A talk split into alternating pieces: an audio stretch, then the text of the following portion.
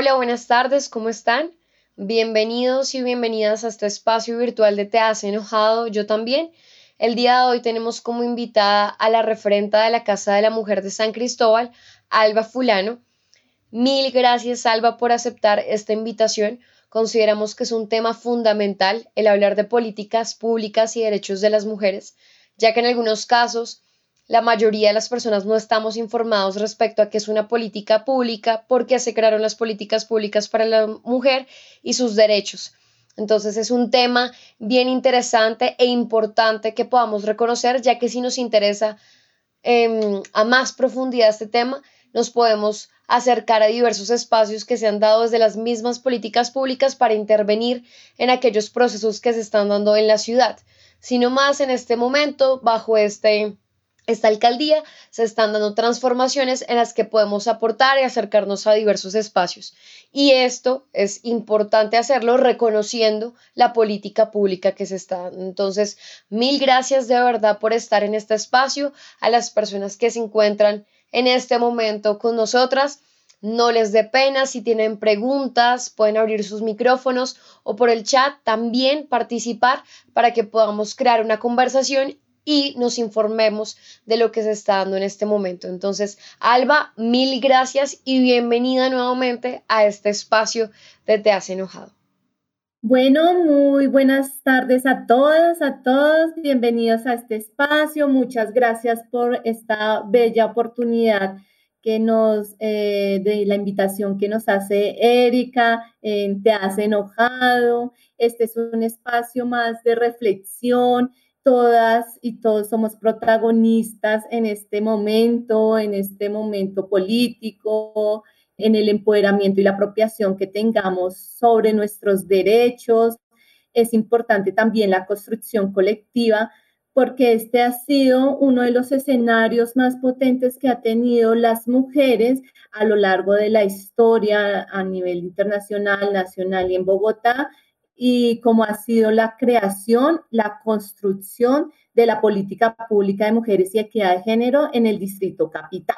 Entonces, les voy a compartir cómo se va a generar este espacio de conversación, va a tener unos elementos de interacción eh, para que pues todas y todos también podamos expresarnos y poder eh, decirnos frente al tema que nos convoca. Entonces, como lo enuncia Erika, mi nombre es Alba Yanira Fulano, soy trabajadora social y hago parte del equipo de casas de igualdad de oportunidades para las mujeres, en este caso, pues en la localidad de San Cristóbal, y este es uno de los proyectos territorializados de la Secretaría Distrital de la Mujer, que eh, dentro de su esencia y dentro de su modelo también implementa algunos de los elementos de la política pública que vamos a socializar. Entonces, eh, este, esta conversación o este espacio lo vamos a dividir como en dos escenarios.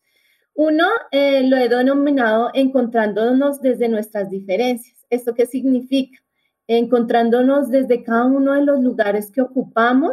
frente a lo que entendemos eh, de la política pública y de los derechos para en un segundo momento pues ya hablar sobre nuestras realidades en el marco de la política pública que está establecida a través del decreto 166 pues del 2016. Entonces, en este momento vamos a hacer un ejercicio, un ejercicio también de aproximación y de, sensibilización. Entonces, eh, Erika, para que me hagas el favor, vamos a colocar un tema musical que se llama Mis Derechos de Mujer y luego ya sea a través del chat o si quieren abrir eh, los micrófonos para que nos comenten qué mensaje o qué, o qué sensación les, les genera eh, esta letra esta canción. ¿Listo? Y después seguimos como con nuestro, nuestro desarrollo de la conversación.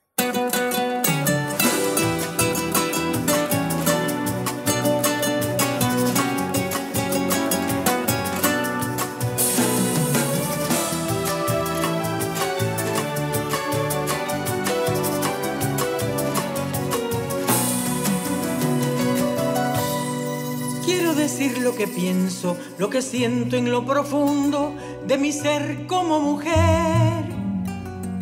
Quiero decir lo que muchas de mis abuelas callaron o las que fueron calladas por querer la libertad.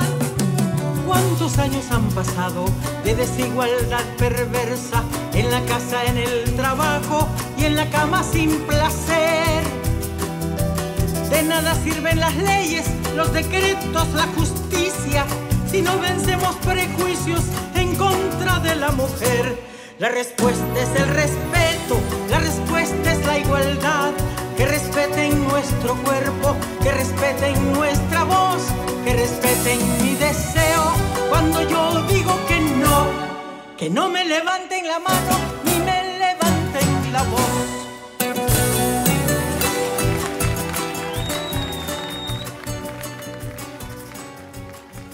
Entonces, pues damos aquí un espacio para que nos escribamos en el chat qué pensamos, qué mensaje nos deja esta, este tema musical o qué podemos rescatar de esta letra. A mí me parece muy interesante porque siento que habla como de romper ciertos estereotipos, pero pues también como que nos dice que queremos, que necesitamos y que estamos en el derecho de, pues, de ser, de, de decidir y también de sentir lo que nosotras queramos sentir y pues pensar también. Sí, muy bien. Es decir, lo que eh, enuncia es cómo también eh, la cultura, la sociedad construye unos estereotipos de mujer, ¿cierto? Y en este caso nos, nos da como unas características, nos enuncia como unas características específicas. ¿Quién más nos quisiera regalar su voz eh, en cuanto a qué mensaje le, le trae este, este, este tema musical? A mí algo que me recordó la canción fue em, lo que habla, pues no todo, pero una parte de lo que habla Silvia Federici sobre el trabajo pues en el hogar. Ella tiene una frase que me parece muy bella, que de pronto a veces la he mencionado en otros espacios, y es ¿quién cuida a la cuidadora? Y es una pregunta que eh, me parece como que se conecta perfectamente con la canción porque en el tema habla de pues esa mujer que está en el hogar, que pasa de la cocina a la plancha, eso me hizo reír mucho. Em, entonces, es hablar de ese trabajo también que se da en el hogar como un oficio y es un trabajo como cualquier otro que necesita una remuneración económica, porque es un trabajo, es una labor. Entonces, siento que em, ese tema me llevó una vez a pensar en eso, en las labores del hogar y cómo es necesario que estas labores se reconozcan y aquellas personas que en su caso la mayoría son mujeres las que las efectúan, sean reconocidas como un pago eh, monetario, o sea, de verdad es un trabajo que debería ser pagado, no es algo que no debería eh, ser reconocido económicamente eh, como en las demás áreas. Entonces, de una vez pensé fue en, en esto. Gracias. Aquí tú pones en el escenario el, el, cuidado de las cuidadoras, ¿no? ese trabajo no remunerado que todas y todos hemos vivido. Nosotras de pronto también o hemos ejercido algún tipo de cuidado o hemos recibido algún tipo de cuidado en el transcurso de nuestra, de nuestra vida. Y la importancia de la resignificación, la revaloración de, de la importancia de este rol que muchas mujeres han ejercido y que y seguimos desempeñando en la sociedad. Muy bien, muchas gracias durante toda esta conversación vamos a abrir estos espacios para interlocutar, que eso es lo más importante. Más que de pronto a veces mm, responder preguntas, es quedarnos con muchas más, con mucha más curiosidad para seguir explorando y para seguir profundizando en estos temas. Entonces, yo también resalto de este tema musical eh, en el que hay un empoderamiento de la mujer, de, de el poder decir o hablar por otras que no lo han hecho. Y esas otras de pronto pueden ser las ancestras que hemos tenido de nuestro linaje, ¿cierto? Nuestras abuelas, nuestras madres, eh, o de pronto también en este momento a quienes nos rodean. Entonces es también poder decir y hablar por aquellas que no han tenido la posibilidad de, tomar decisiones, de expresarse, por los mismos estereotipos eh, que aún subsisten dentro del marco de una cultura patriarcado. Entonces, es, eso. También, y, y, es, y, esto es muy importante reconocerlo, porque fruto de esta política pública de mujer y equidad de género ha sido también del trabajo, del esfuerzo, del sacrificio que han tenido colectivas, organizaciones de mujeres en pensarse no solo desde sí mismas, sino también en pensarse en, esta sociedad y en las mujeres que habitamos el Distrito Capital. Bueno, entonces eh, vamos a seguir con el siguiente ejercicio para, para que por favor también, eh, si de pronto tienen alguna libreta, eh, un papel a la mano, algo con que escribir, o de pronto no, simplemente con la visualización y, y, la concentración que podamos tener en este ejercicio. Entonces les voy a de nuevo a compartir la presentación. Eh, y entonces aquí les voy a pedir que nos pensemos en identificar esos derechos en nuestras ancestras, en nuestro árbol genealógico. Entonces pensemos por allá si tuvimos la posibilidad de conocer a nuestras abuelas o si las hemos conocido a través de, de las voces de nuestras madres. Eh, entonces, reconocer o remontarnos allí en la historia, en la época. De pronto identifiquemos uno de los derechos que, que creemos tuvieron nuestras abuelas por la línea materna en su momento. ¿Qué derechos de pronto tenían ellas? Un derecho que reconozcamos o identificamos en nuestras madres y otro derecho en nosotras mismas, en nosotros. Y si pues como nos acompañan eh, jóvenes, entonces pensémoslo desde si tenemos hermanas, o si de pronto tenemos la novia, o si de pronto tenemos algún referente cercano de nuestra generación, o qué derechos podemos creer que tiene nuestra generación en este momento, desde las mujeres. Cristina escribió que ella no vive en Bogotá, pero eh, que le interesa mucho pues, escucharnos. Por lo pronto la canción eh, le llama la atención la importancia de que conozcamos la historia de las mujeres y sus luchas para reivindicar los derechos. Gracias, Cristina. Interesante conocer nuestra historia para no repetirla o para repetir, repetir esas prácticas que nos posibilitan eh, empoderar y aperturar eh, estos ejercicios de nuestros derechos. Creo que por el acento de Cristina, creo que está en Medellín o alguna parte de Antioquia. Lloré porque, digamos, ayer tuve la posibilidad de escuchar una charla parecida a esta, pero de creo que estaban en Medellín algunas de las organizaciones, entonces es interesante generar esos paralelos que ocurren entre otras ciudades para ver en qué cosas somos, digamos, semejantes, pero también qué cosas se han hecho diferentes y pueden funcionar eh, en la ciudad. Entonces, si en algún momento te animas a comentarnos de pronto algo del lugar en donde eh, estás, también Cristina, súper chévere, como para ver esas relaciones que ocurren también, pues en todo el país. Eso me parece lindo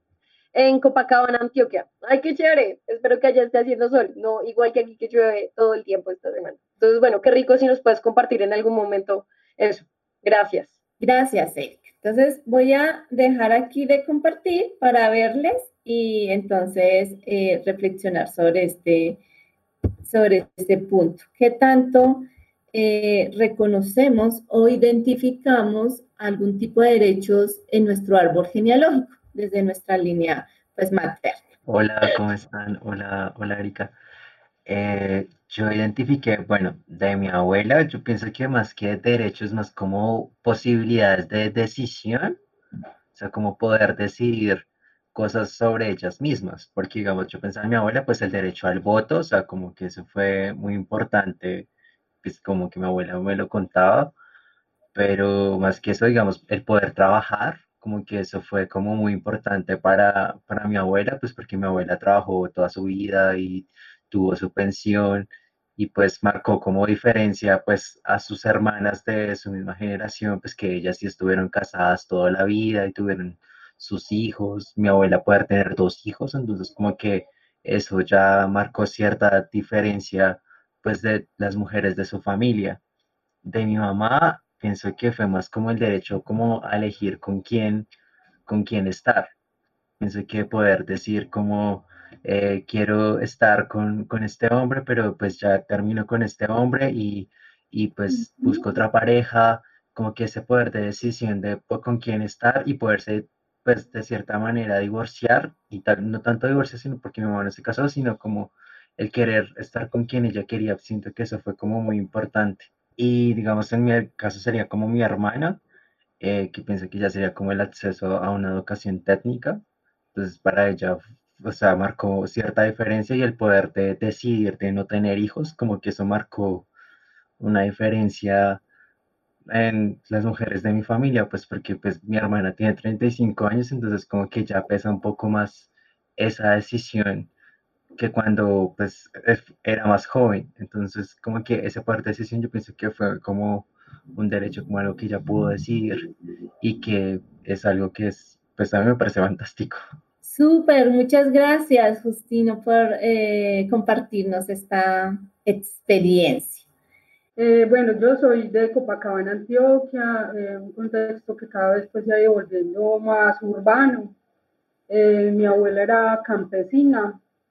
creo que el único derecho que se arrogó fue a dejar plantados tres novios en el altar y eso ya era un logro para la época hasta que, o sea, la obligaron a casarse porque ya le estaba pasando de la edad y bueno, le dijeron, bueno, o se queda solterona y ya sabe qué implica o, o para el altar con el, con el primer mono que aparezca. Entonces fue una mujer muy infeliz, ¿cierto? Es una mujer obligada a parir más de una década, eh, que aunque tuvo una herencia, pues la herencia estaba a nombre del, del esposo. Eh, si bien estuvo en el contexto del voto, acá en Antioquia la historia es que, pues recalcitrantemente machista, como muchos contextos, con sus particularidades, las mujeres no tenían pues ninguna representatividad política ni derecho a salir a votar, o sea, mayoritariamente salían hombres, por lo tanto mi abuela nunca recordó haber salido a votar. Estaba muy pendiente de la elección del Papa, pero no de la elección del presidente. Eh, mi mamá, eh, pues sí, eh, mi abuela, esa es mi abuela paterna, de la que tengo pues como muchos referentes. mi mamá ya pues fue una mujer que pudo planificar, decidir cuántos hijos tenía, con cierta rebeldía, pues sin llegar a ser feminista, pero también entendiendo, empezando a entender a partir de ella, pues como las eh, dificultades que tienen las mujeres, tenemos las mujeres para habitar el mundo.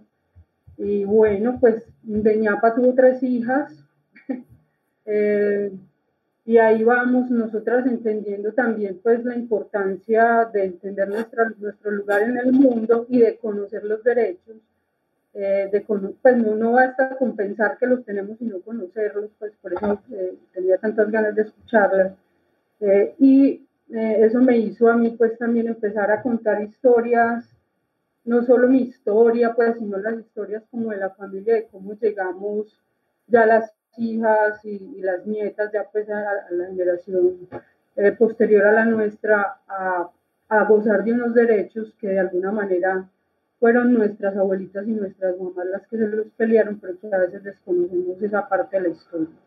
Entonces, en eso vamos. Súper, Cristina, muchas, muchas gracias. Aquí también entonces vemos cómo el territorio también marca diferencias, las oportunidades del contexto inmediato, eh, las situaciones también familiares también marcan como ese, esa apropiación eh, de derechos o la búsqueda también de,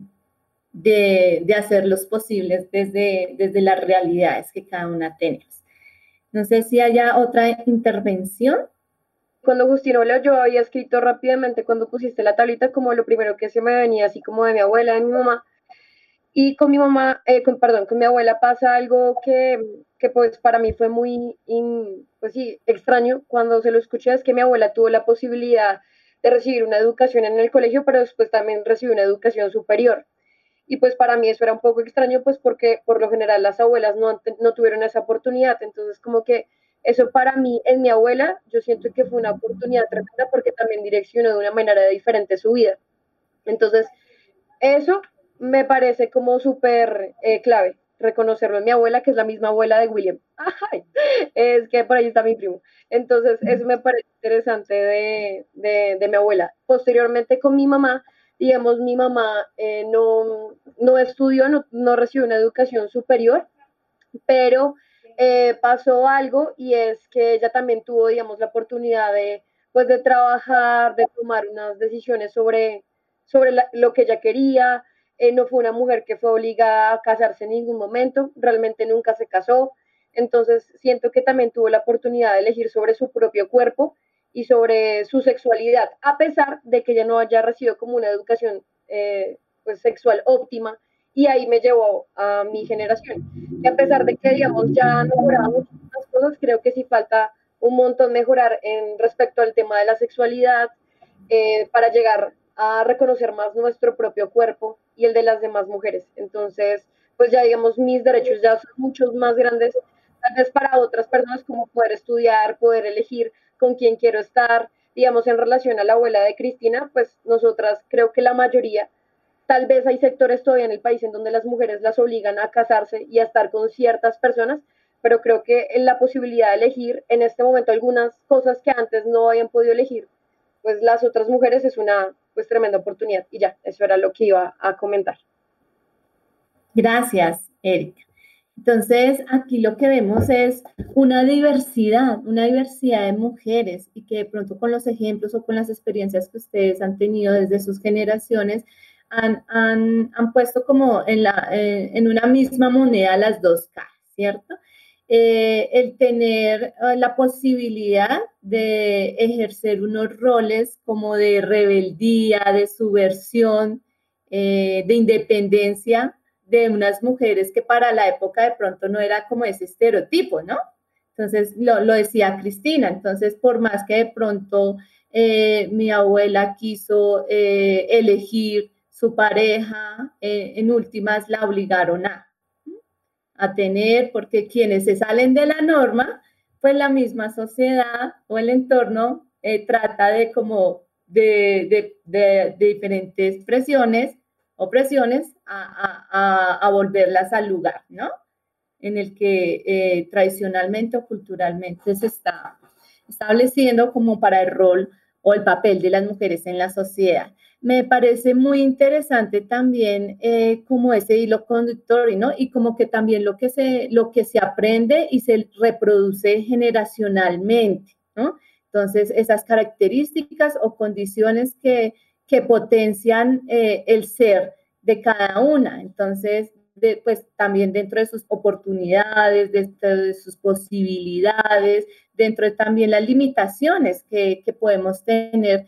eh, que son desde, también desde nosotras mismas, desde el ser, ¿sí? como desde la construcción del yo, pero también pasa por todas esas interacciones que tenemos con los otros y con las otras. Entonces, aquí tenemos múltiples formas de ser mujer, pero también múltiples formas de encarnar esos derechos. Y los derechos también han sido una, mm, una consecución, un logro histórico que poco a poco las mujeres en su momento han puesto en la esfera pública, en el espacio público, en decir, mira, hay unas ciertas condiciones que tenemos que no hemos logrado una equidad o una igualdad real y que requerimos como una atención, una protección o unas políticas específicas que permitan dar unas posibilidades para poder tener como unos equilibrios. Y entonces de allí eh, voy rápidamente.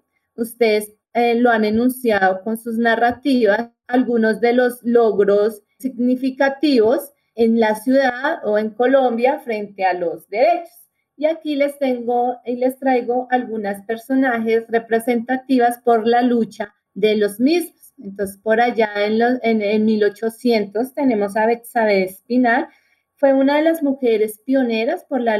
lucha de los derechos laborales y fue una también eh, representante a nivel sindical que pues participó en las huelgas obreras. en su momento y pues Cristina la reconocerá porque es en, en Antioquia quien, digamos, lideraron estos procesos. Tenemos a María Cano, que fue eh, también una de las mujeres insignias que apoyó la construcción del Partido Socialista Revolucionario desde el ámbito eh, obrero en el país, también en la misma época, 1800, 1900.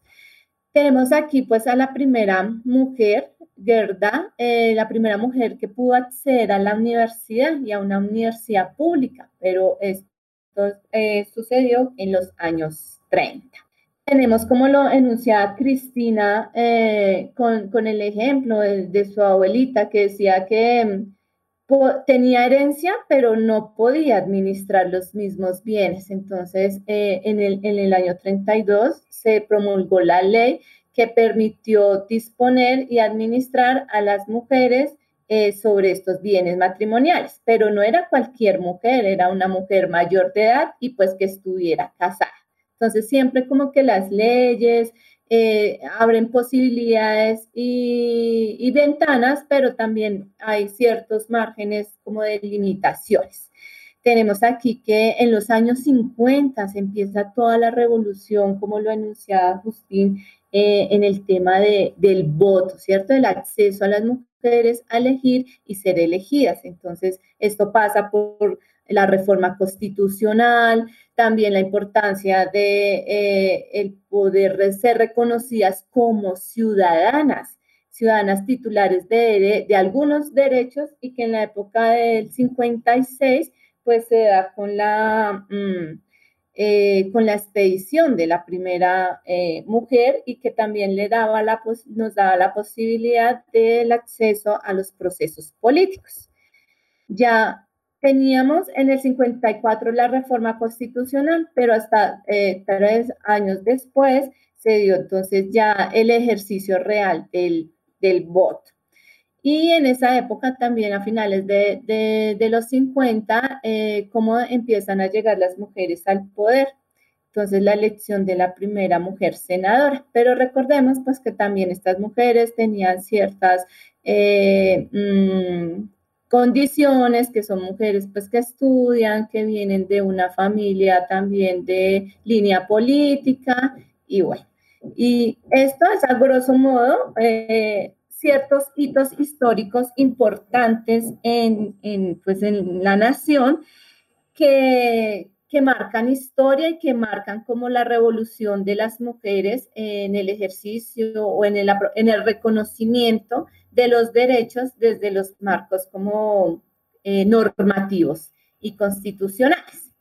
Ahora, ustedes conocerán muchas otras mujeres eh, desde el campo político, desde el campo cultural, eh, académico, económico, que han también hecho, digamos, han sido, digamos, pioneras en cada uno de estos campos y también han marcado la historia y han marcado la política eh, pública de Bogotá, pero también a nivel nacional. Y ahora les voy a traer como una reflexión y así como algo muy abrochazo de qué ha pasado en la experiencia de Bogotá, en, nuestra, en nuestro distrito capital, y cómo se ha venido transformando, apropiando y haciendo estos ejercicios del derecho. Entonces, uno, reconocer que eh, a través de la participación incidente de los colectivos, de las organizaciones académicas, sociales, civiles, de las mujeres en, Bogotá, se ha logrado el posicionamiento de las agendas de mujeres que representan pues las necesidades y las demandas de nosotras, pero que también eh, proponen algunas acciones que permitan eh, ese, ese reconocimiento para el ejercicio de la ciudadanía. Y aquí hay un cuadro comparativo en donde, mm, en donde se refleja cómo desde los gobiernos de turno que han pasado por Bogotá, eh, se han reflejado como esa, esa incidencia que han tenido estos colectivos, colectivas de mujeres. Entonces, eh, y empieza, y empieza a, posicionarse en la esfera pública eh, todo esta, este movimiento eh, Social de Mujeres eh, por allá hace como en el 2004, en donde se cimientan y se construyen como unos instrumentos de política que se llama política, política o bueno, plan de igualdad de oportunidades para las mujeres que es el insumo base para eh, decirle al señor gobierno, eh, tenemos que eh, disponga usted de planes, de programas y proyectos enmarcados en su plan de desarrollo Bogotá sin indiferencia con las mujeres, bueno, en su programa Bogotá sin indiferencia con las mujeres, recursos que permitan avanzar un poco en, en garantizar oportunidades para las mujeres en el marco de los derechos, que más adelante les voy a anunciar. Entonces es allí donde también se empieza a estructurar eh, institucionalmente o a visibilizar en algunos sectores como el IDEPAC, en sectores como la Secretaría de Planeación, eh, oficinas eh, o, subdirecciones que trabajan específicamente en los, en los temas de mujer y género. Ya en el año de la Bogotá positiva, se empiezan a construir eh, ciertos proyectos o programas como las casas de igualdad de oportunidades y como otro escenario importante para la protección eh, de las mujeres víctimas de violencia de género, como lo ha sido las casas refugio. Entonces, progresivamente como esto que se cimentó en los años de 2000, 2004, eh, progresivamente se ha consolidado. Y es, eh, digamos, también mm, esa incidencia política de las mujeres que hicieron posible en el año 2012-2013 la creación de la Secretaría Distrital de la Mujer que es pues del sector donde se vinculan las casas de igualdad y pues eh, eh, donde se, eh, se territorializa parte de la política pública de mujer y equidad de género. Entonces, ya en, el dos, en, el, en esta administración que pasó, pues cómo se ha fortalecido las casas refugio, otras, otras acciones institucionales como la línea púrpura para la atención 24 horas los 7 días de la semana para atender a mujeres que han sido víctimas de violencia de género, activar rutas, orientar y asesorar y también como se ha venido como consolidando también las casas refugio, entre otros aspectos importantes. Entonces, ¿cómo se pasó solo de un plan estratégico articulado a un plan de desarrollo a una política pública eh, aquí en, en, el 2010 y pues en este momento Bogotá se encuentra en ese proceso de actualización, porque eso que se gestó pues en el 2004 pues ha tenido, eh, el contexto ha cambiado, las dinámicas han cambiado, es hacer como una revisión de qué se ha logrado y qué no se ha logrado, qué, qué, qué sigue vigente y que hay que como transformar. Entonces a mí me gustaría saber, ¿ustedes por qué creen que se crea una política pública de mujer y equidad de género para el distrito? Pues en este caso, experiencia Bogotá. ¿Ustedes por qué creen? Yo siento que ser una política pública está hablando de una problemática, pues, de una u otra manera global, que no solamente la están enfrentando las mujeres, sino pues también hombres, niños, bueno, en general todas las personas que habitan el territorio. Entonces, siento que, que al generar estas políticas de, de, pues, que buscan brindar como de una u otra manera igualdad, eh, es, pues, primero reconocer que hay problemas, que hay fallas, que hay falencias, y pues de una u otra manera también brindar soluciones a estas falencias. Gracias. Entonces tenemos unas condiciones, unas realidades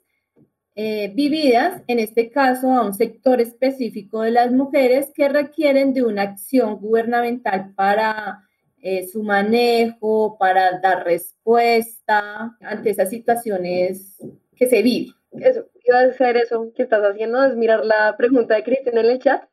que se me hizo súper interesante, ah,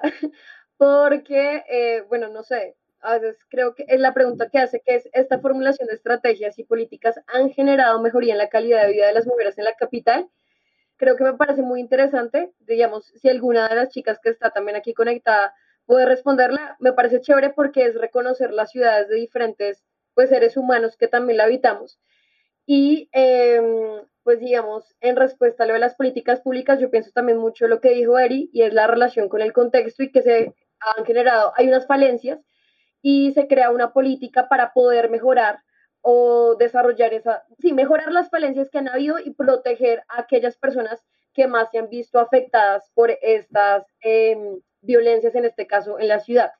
Entonces, un ejemplo para mí, creo que el primer acercamiento que yo tuve con una política pública fue la Casa de Igualdad y Oportunidades de la Mujer, que fue hace unos tres años y yo no tenía ni la menor idea de que eso existía. O sea, creo que mm, ni idea, no tenía ni la menor idea y fue gracias a la Casa de Igualdad, pues que pude acercarme que existe una línea púrpura, o sea, que hay una línea de atención específica para mujeres si sufren algún tipo de violencia sin embargo, siento que es algo también que está muy fresco. O sea, uno dice, uy, 2004, y pensé, yo estaba en tercero de primaria en ese momento, pero a lo que voy con esto es que, sin embargo, siento que es algo que ayer hablaban también eh, las chicas de, de Medellín, o bueno, de una parte de Antioquia, y es que a pesar de que existan estas políticas públicas, las personas que están encargadas, digamos, de recibir las llamadas, Em, a veces no están lo mejor capacitadas o antes de que existiera, no sé si Alba me puedas corregir, como específicamente la línea púrpura que las personas recibían llamadas era la policía, pues la forma en la que recibían las llamadas no era la más óptima y es también cuando le ocurre lo de Rosalvira Celi y es la llamada a la policía que no la atiende y esta mujer termina eh, muerta, eh, botada en el Parque Nacional. Entonces es bien interesante ver cómo si sacan las políticas, si pueden estar, pero también toca hablar de qué personas son las que están atendiendo estos procesos y cómo es su formación, porque ya estamos, ya hablaríamos ahí de una educación de género y tener una sensibilización con estos procesos que también creo que es importante eh, pues de tener en cuenta. Perdón si me redé un poco, pero creo que por ahí la vi. Y Maylin está preguntando resignificar el papel de la mujer. No sé qué quieras decir, Maylin, con eso. Bueno, referente a resignificar el papel de la mujer, eh, era respuesta a la pregunta que hicieron de por qué se cree que se generan como estas políticas públicas. Gracias, Mel. Entonces, eh, cuando les mencioné que en este momento se está haciendo como un proceso de actualización de la política pública de mujer y equidad de género para Bogotá, es en ese sentido, como Cristina lo dice, es revisar qué impacto ha tenido en estos años para Bogotá, para la vida de las mujeres y poder también construir como un plan de acción muy claro que permita también delegar responsabilidades, compromisos a los diferentes sectores de la administración pública desde Bogotá, porque pese que, ah, digamos, nosotras como Secretaría de la Mujer es quien lidera todo el tema de, de las diferentes etapas de esta política, le corresponde por misionalidad a diferentes sectores, ahorita cuando se las enuncie, para identificar quién es el corresponsable en la materialización de estos derechos porque esta es una, una política integral que integra los diferentes eh, instituciones, entidades que por competencia tienen algo que aportar en esta implementación. Entonces, eh, en, eso vamos, digamos, en esta, en esta administración, poder eh, tener con claridad es qué tanto se ha avanzado y como les decía, que ha cambiado, que se ha transformado, que no, que percibe, existe en este momento y que identificar, como lo enuncia Erika, esas barreras que limitan desde las entidades esa apropiación y ese cumplimiento a la luz de, la, de la misma política. Entonces, como resumiendo o trayendo a colación, entonces, la política pública es un marco de acción eh, social porque se gesta o se genera o se construye a partir de la sociedad civil, de los movimientos de mujeres desde, diferentes sectores. Es una construcción porque política, es un marco de acción política porque le dice al gobierno eh, de turno, eh, usted tiene que cumplir, tienen que eh, sus planes, eh, su plan de gobierno, su plan de desarrollo local debe estar en armonía o en consonancia con esta política y es institucional porque debe haber un doliente. Debe haber una institucionalidad que encarne y que reconozca cuáles son los compromisos y sus responsabilidades desde, desde el enfoque de las políticas. Eh, reconoce eh, los derechos de las mujeres y también la importancia de la restitución de los mismos. Y lo que eh, el fin último de esta política es mm, contribuir progresivamente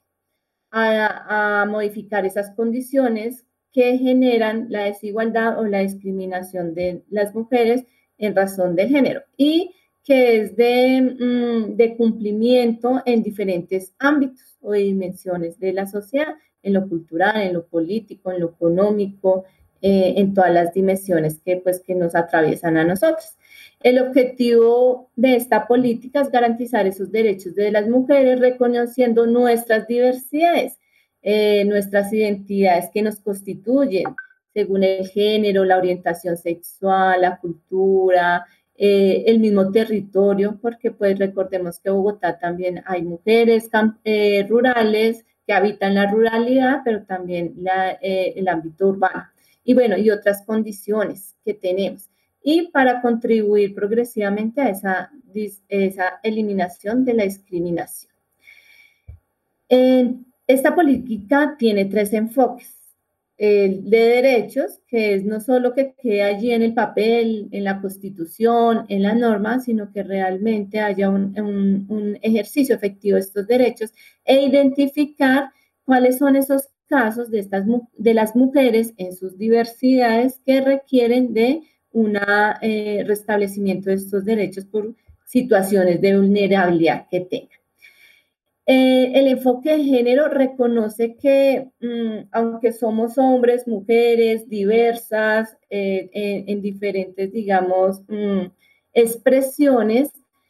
hay unas relaciones de poder jerarquizadas en diferentes ámbitos, que es lo que se pretende transformar, lo que se pretende disminuir para que realmente podamos tener una igualdad. Entonces, es cerrar esas brechas que existen entre hombres y mujeres que, eh, digamos, que identifican esas desigualdades o esas discriminaciones. Y como lo que él enunciado en el transcurso de esta, de esta conversación, es transformar esas desigualdades que se dan y que impiden ese ejercicio pleno de derechos. Eh, como lo enunciaba Cristina, sí, hay unas estrategias específicas de esta, de esta política, en donde importante resaltar este componente, la corresponsabilidad, que es ese eh, conjunto de decisiones administrativas que se toman y que eh, requieren de la cooperación entre diversos actores, tanto de la sociedad civil como del Estado, como de la, mm, mm, de la misma sociedad, de la familia y de nosotras como, como sujetas de derecho y que también le compete tanto a nivel distrital como en las localidades. Las localidades también tienen una administración a través de alcaldes y alcaldesas que también eh, eh, deben de garantizar a través de sus competencias esta, este, este objetivo o implementar acciones para cumplir el objetivo o avanzar en el cumplimiento del mismo. Está importante la comunicación en cuanto a informar, informar el desarrollo de cómo vamos, qué se ha aplicado, qué se ha hecho desde los sectores para eh, cumplir esta, esta política. Por ejemplo, aquí en el caso de Bogotá, pues con la alcaldesa eh, se, han generado como unos, unos escenarios en donde se llama despachando. Entonces, cada sector, ella va a cada sector eh, en el cual se hace una socialización de los avances que se han tenido eh, desde, desde también el plan de desarrollo distrital. O sea, cómo aporta cada sector al cumplimiento de ese plan de desarrollo que se propuso y el cual pues eh, se construyó también colectivamente con la ciudadanía y pues con la administración y sus diferentes entornos. Y otro es el tema de la transversalización, lo que les estaba enunciando, que cada sector debe, como lo, lo decía Erika, cómo garantizar ese enfoque de género, esa formación, esa cualificación, para que realmente la institucionalidad sí responda de una manera efectiva, de calidad, con esa atención a las mujeres, pues de acuerdo también a sus competencias. Y tenemos el eje de territorialización, cómo llegan las políticas ya en los ámbitos más, mm, más locales. Y uno de ellos es el proyecto del cual pues eh, yo hago parte, que son las casas de igualdad de oportunidades para las mujeres, que también ha sido institucionalizada y ha sido reglamentada a través de un acuerdo de ciudad en el 2015. Este modelo tiene seis componentes muy rápidamente se los voy a, enunciar, pues para que podamos articular también eh, cómo, se, cómo se leen los derechos en, en clave de respuesta institucional.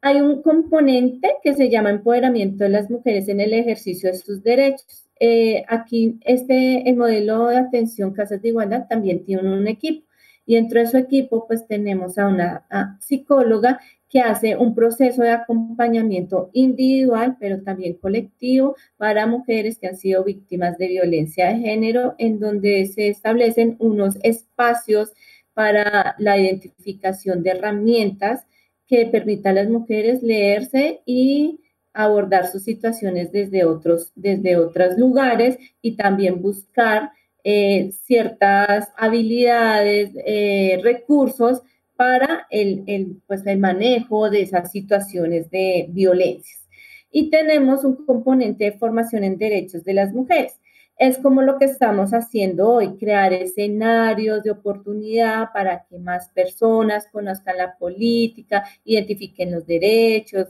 revise cómo desde sus cuerpos, desde sus seres, eh, si, si tienen esa materialización o qué obstáculos, barreras y tenemos para el ejercicio de esos derechos y qué acciones o a quién acudir o a dónde puedo eh, eh, hacer efectivo o la protección o la restitución de estos derechos que tenemos. Tenemos otro componente que es el fortalecimiento de redes, grupos de organizaciones de mujeres. Un escenario de espacio de participación se llama el Comité Operativo Mujer y Género, que lo van a encontrar en cada una de las localidades del Distrito Capital y ese es el escenario donde nos ponemos eh, en un diálogo entre representantes de las mujeres, lideresas independientes de cada localidad y tenemos espacio para esos sectores o esas instituciones que tienen un trabajo territorializado, que llegan allá a las localidades y cómo construimos a través de un plan de trabajo eh, ese seguimiento o esa implementación de la política ya en el territorio o cómo desde eh, la oferta de servicio podemos engranar en, en, en vía eh, derechos de las mujeres y cómo eso llega a cada uno de los rincones o bueno, cómo se materializa esa política en las localidades. También tenemos un Consejo Local de Seguridad para las Mujeres que trabaja más eh, énfasis en el derecho a una vida libre de violencias. Tenemos una asesora jurídica, una abogada, en este caso de, San Cristóbal, donde da orientación y asesoría para las mujeres que han sido víctimas de violencia de género.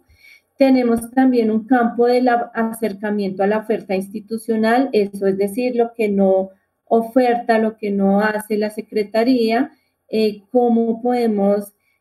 a través de información, de mover información de esa oferta que tienen los demás sectores en clave de, eh, pues, de oportunidades para las mujeres desde diferente índole, desde formación para el trabajo, cualificación en temas de cultura, de deportes, etcétera.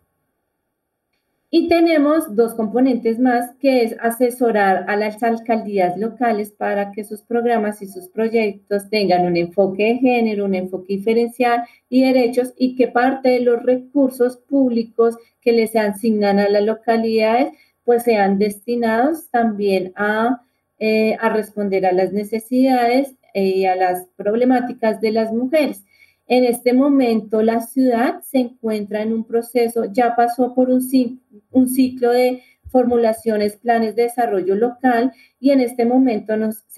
encontramos eh, a través de la participación ciudadana de toda la población, eh, inscribiendo iniciativas eh, como el corazón de unos planes de formulación de proyectos que posibilite, que da posibilidad a las ciudadanas de decir qué es lo que yo quiero que se haga en mi localidad, teniendo en, cuenta pues el marco de las metas que están en cada uno de los planes de desarrollo local. Y la invitación es a que nos vinculemos, a que exploremos y también hagamos parte de las decisiones eh, que en últimas nos van, van a incidir y van a afectar pues a toda la sociedad y a toda la población entonces, aquí la cuña para que eh, exploremos, estamos en fase 2 de presupuestos participativos y cómo podemos eh, en los diferentes escenarios que hay aperturados poder también decir, proponer, construir eh, en, nuestras localidades y saber cómo se invierten esos, esos recursos. Eh, la invitación es también a que exploremos la página de la Secretaría Distrital de la Mujer. Como les digo, hay una casa de igualdad de oportunidades en cada una de las localidades donde se hace atención especializada de abogada, de psicóloga. Hay otra serie de eh, eventos locales en ese ejercicio, en esa promoción de, los, de los derechos que tenemos como mujeres. Esta política hasta la fecha ha priorizado ocho derechos. Estos ocho derechos han sido priorizados pues, por las mujeres y en la construcción también de diálogos con el gobierno distrital. Entonces, yo, yo quiero allí que cada una de los lugares donde se encuentren eh, podamos reflexionar sobre cómo, cómo estamos en el ejercicio de los derechos. Recordemos que para ejercer un derecho es, tener es poder tener también la oportunidad de ejercerlos y también la decisión de hacerlos, de hacerlos posibles y de materializarlos. Entonces tenemos el derecho a la salud plena, a la educación con equidad. De pronto este, este derecho lo hemos reflexionado eh, inicialmente cuando hablamos de, de cuáles son los que han tenido nuestras ancestras, cuáles son las que hemos ejercido nosotras, el derecho a una cultura libre de sexismo, al hábitat y vivienda digna. Entonces, ¿cómo nos encontramos en este momento en, o qué obstáculos también tenemos para el ejercicio de los mismos?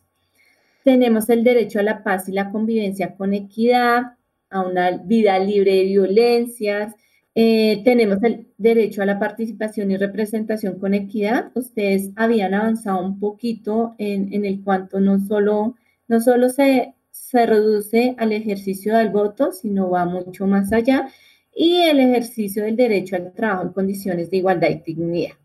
Como les enunciaba, la política pública está en este proceso de actualización. Puede que algunos de estos derechos ya salgan de este, de este, de este marco normativo o de pronto eh, se, se incluyan otros que respondan al contexto y a la dinámica actual de, de, la, de, la, de las mujeres en el distrito capital. Entonces, así como les decía, abuelo de pájaro, porque pues la idea es más generar inquietudes, generar más curiosidad, pues para que ustedes puedan profundizar un poco más en el tema. Entonces, el derecho a la salud plena tiene como propósito que nosotras las mujeres tengamos un una respuesta efectiva del sector salud teniendo en cuenta nuestras diversidades y según la etapa del ciclo vital donde nos encontremos.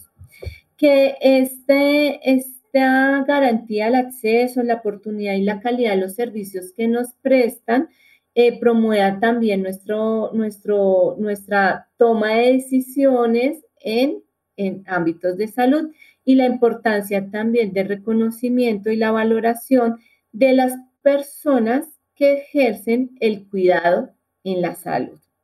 Entonces, no solo nosotras que recibimos o que podemos tener garantías mínimas para el ejercicio de estos, de, estos servicios, pero que tengan un enfoque de género, que respondan a nuestras necesidades y demandas en el área de salud y también pues que también hayan acciones en el reconocimiento de esas personas que ejercen el cuidado. Para, eh, para avanzar en este derecho, pues le corresponde directamente a la Secretaría de Salud,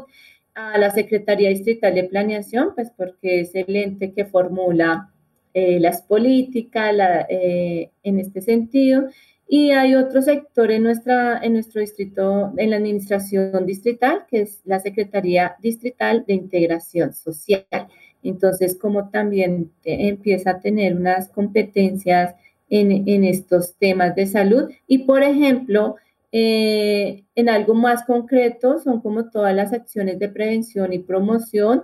en las maternidades y paternidades tempranas, que la está liderando en este caso, pues integración social. El derecho a la educación con equidad, pues que nos reconozcan y nos garanticen independientemente de nuestras edades eh, el acceso a la educación.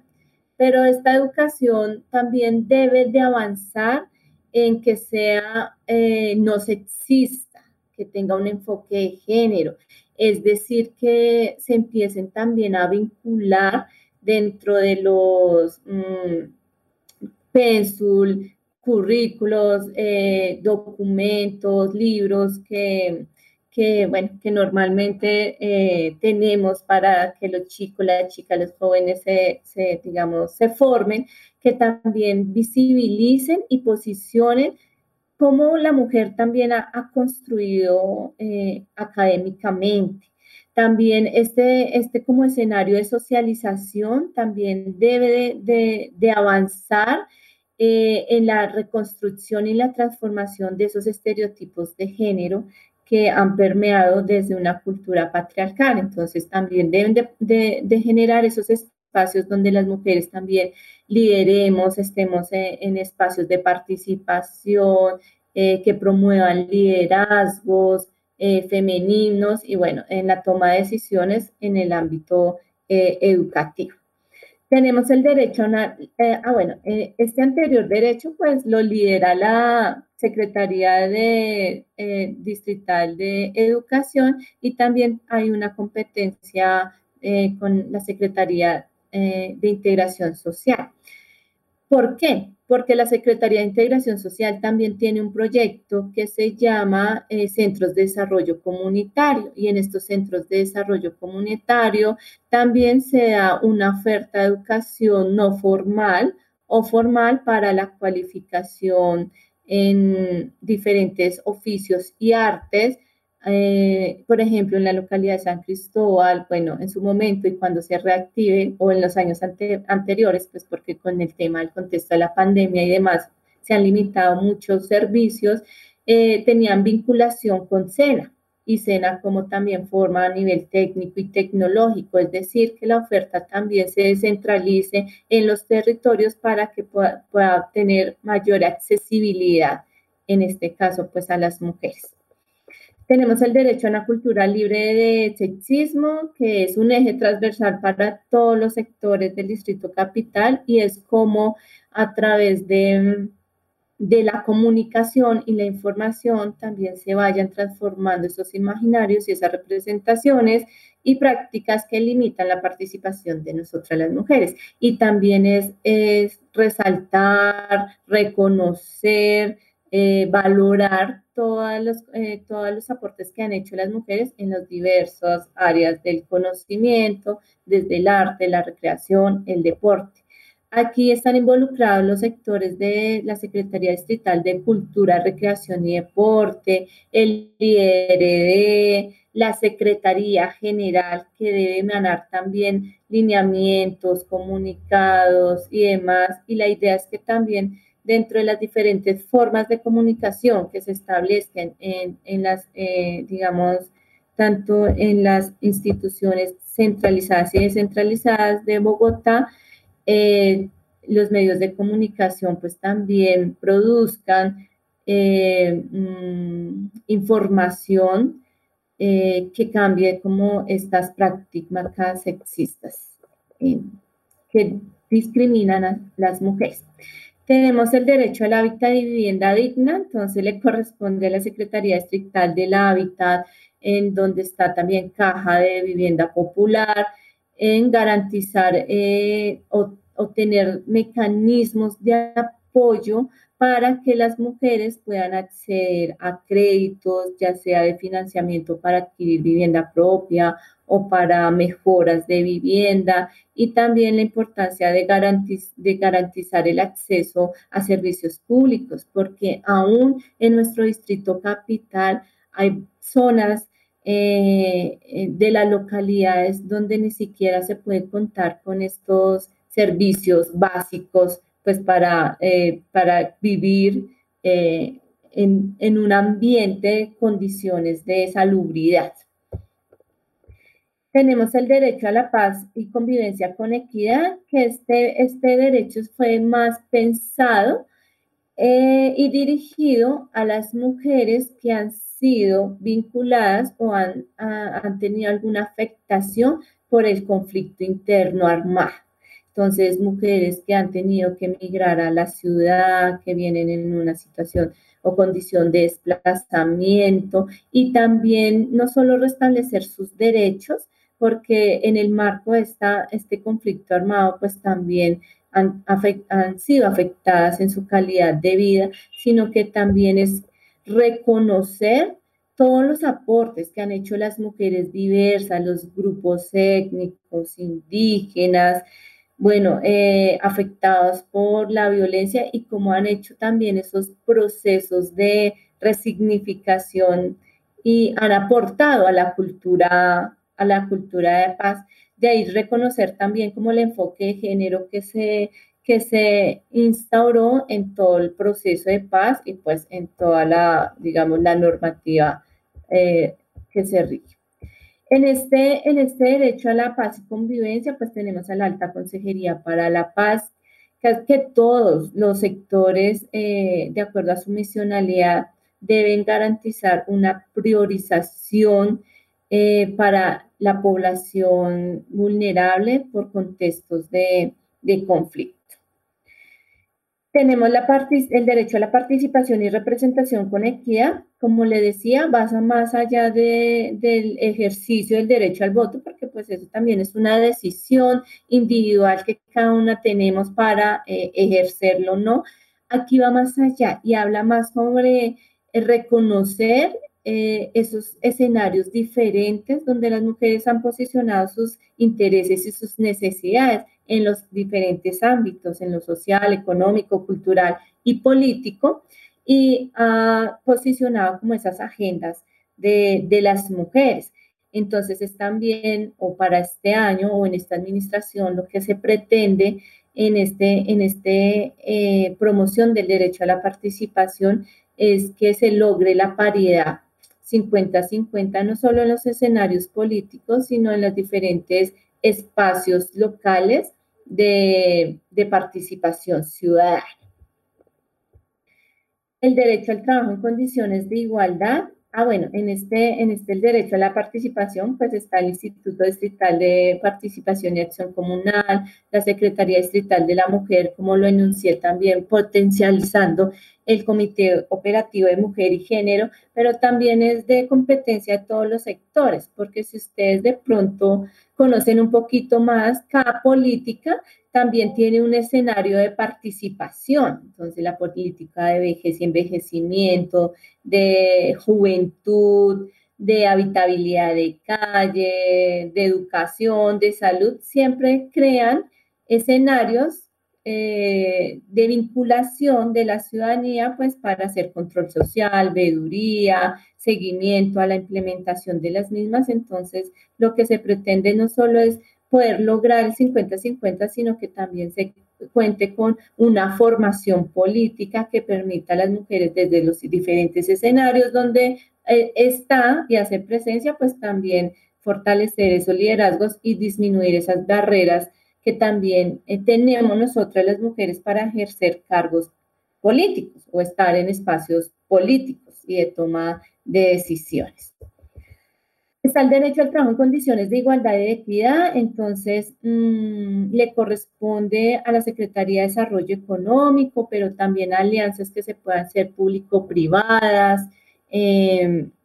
en los diferentes también sectores para promover el ejercicio o la vinculación al empleo formal o no formal, a reconocimientos eh, de, de, esos aportes que nosotras las mujeres hemos hecho desde esas actividades de producción y reproducción. Eh, de reproducción cuando hablábamos inicialmente en la reflexión de ese trabajo no remunerado, de ese trabajo eh, que no que no genera, digamos, un ingreso económico, pero que siempre ha estado ahí y ha, permitido también eh, que nosotras y nosotros nos desarrollemos y que podamos también, eh, digamos, eh, mm, fortalecer nuestras, pues como seres humanos y desarrollar nuestros propios proyectos de vida. Eh, y tenemos por último el derecho a una vida libre de violencias, en donde aquí están todos los operadores que hacen parte de la justicia. Está la Secretaría de Seguridad, de Integración Social con las comisarías, la Secretaría de, la Mujer, pues a través de su estrategia de justicia de género, de la línea púrpura, de las atenciones que hace eh, sociojurídicas en las casas de igualdad. Eh, tenemos el sector movilidad, pues también ustedes saben que en el transporte público eh, se, identifican eh, violencias en, en, el espacio público, en el transporte, entonces como también se une el sector movilidad para la construcción de rutas de atención, de protección, y bueno, eh, casi que todo lo, de acuerdo a la policía, como de pronto lo enunciaba allí Erika, en cuanto a las dificultades y las barreras por falta de formación, de sensibilización en temas de, de género, eh, está la Secretaría Distrital de Salud también con la activación de rutas de violencias de género y cómo, cómo llegan allí también a eh, mujeres víctimas en este sentido. Entonces, este derecho busca la prevención, la sanción eh, de las violencias contra las mujeres, reconocer la importancia del de, goce efectivo del ejercicio de nuestro derecho a la libertad, nuestra integridad física, emocional, psicológica, y al que no, mm, a reconocer que nuestro primer territorio es nuestro cuerpo y que nadie ni nadie puede vulnerarlo, eh, infringirlo y pues que sí, eh, y a vivir sin miedo, tanto en nuestros espacios privados como en nuestros hogares, en nuestras casas, como en el espacio público. Entonces siempre deben de generarse acciones para mitigar estos, estas, estas violencias, que pues es, también es como un tema muy grande. Creo que todos estos derechos podría tomarse unas conversaciones para cada uno para hacer estas reflexiones que nos han enunciado, qué tanto hemos avanzado, qué tanto impacto ha tenido en la sociedad, qué programas, qué proyectos, qué servicios se están focalizando para eh, la implementación de esta política pública pues en el distrito capital. Como les enunciaba antes, este es un abrebocas así a abuelo de pájaro, porque pues cada política, cada derecho también tiene unas estrategias específicas y ahí deberíamos también hacer el cruce de lo que se está proponiendo desde la administración distrital eh, de cara a programas y proyectos específicos, que estamos en ese proceso también como de construcción, ¿no? De, alineación eh, con el plan de acción. Cristina está escribiendo por el chat que en mi municipio la intervención a las mujeres se reduce, abro comillas, celebrar, cierro comillas, el Día de la Mujer. Y a decir todos y todas, si uno pone la palabra mujer en el buscador, en el plan de desarrollo, creo que sale dos veces. Una citando los objetivos del milenio y otra mencionando la primera edad. Un contraste tremendo. El contexto sociocultural que se traduce en la manera de administrar los territorios aquí es muy hostil para las mujeres pero me llena de esperanza conocer lo que están haciendo. linda. Gracias, Cristina. Es eh, efectivo. Tenemos una política también nacional que se nutrió también como de la experiencia de Bogotá. Pero sí, efectivamente, una cosa es lo que se, lo, que se establece allí, aquí en la norma, y otra realmente cómo se materializa y la voluntad política de las administraciones para apropiar, reconocer la importancia de la misma.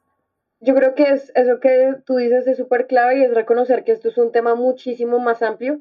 y que, digamos, eh, yo he podido verlo, pero realmente sé muy poco y creo que sí hace parte como también de la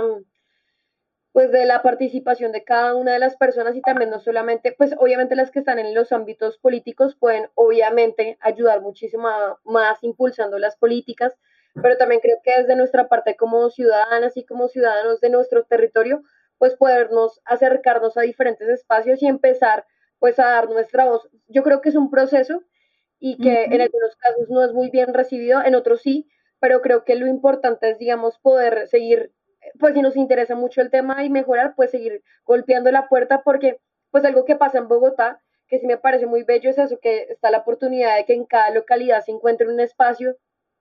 que en algunos casos pues eh, uno puede participar desde ahí, puede parecer algo muy poco, pero realmente yo creo que uno dando desde su granito ah, puede mejorar de a poco las políticas públicas en, el, pues en la ciudad, en el caso de Bogotá, pero también en el país. Y es súper chévere que en este momento también se esté como retroalimentando todo el proceso porque pues los contextos han cambiado, menos mal han cambiado, pero pues falta todavía muchísimo.